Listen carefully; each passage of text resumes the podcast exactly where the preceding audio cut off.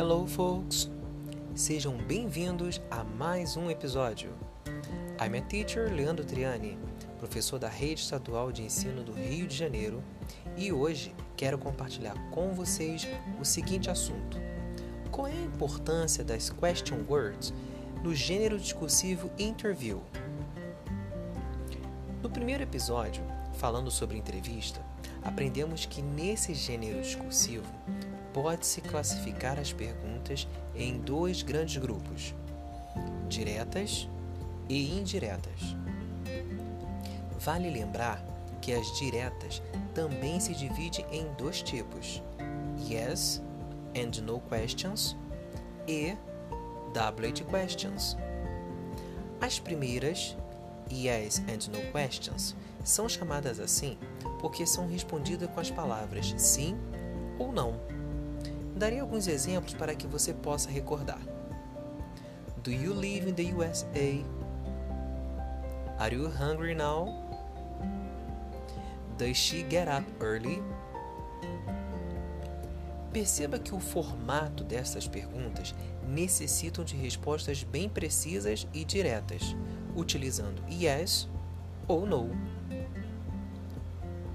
Porém, se quisermos utilizar perguntas para extrairmos mais informações do entrevistado, poderemos elaborá-las com as question words ou WH questions.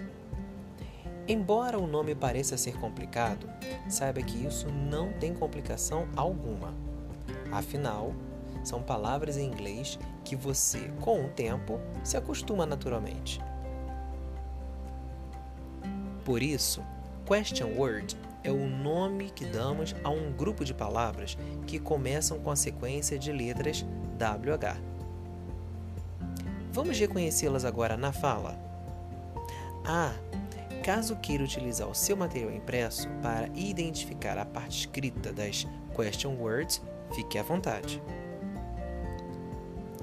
As question words em inglês são who, que tem como tradução quem, where, que significa onde, why, que significa porquê, what, o que, qual ou quais, which, o que, qual, when, quando e how, como.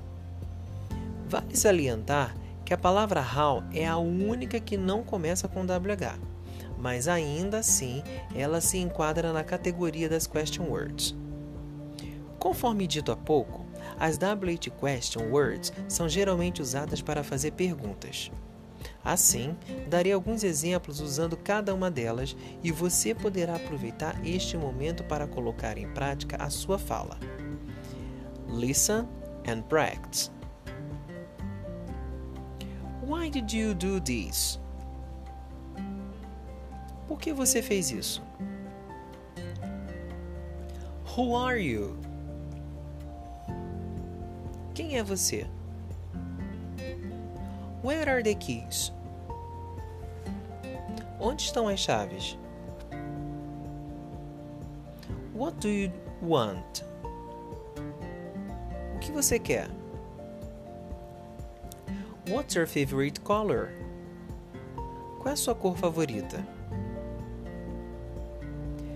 Which is your favorite color? Blue or yellow? Qual é a sua cor favorita? Azul ou amarelo? When will you do that? Quando você vai fazer isso? How are we going to do that? Como nós vamos fazer isso?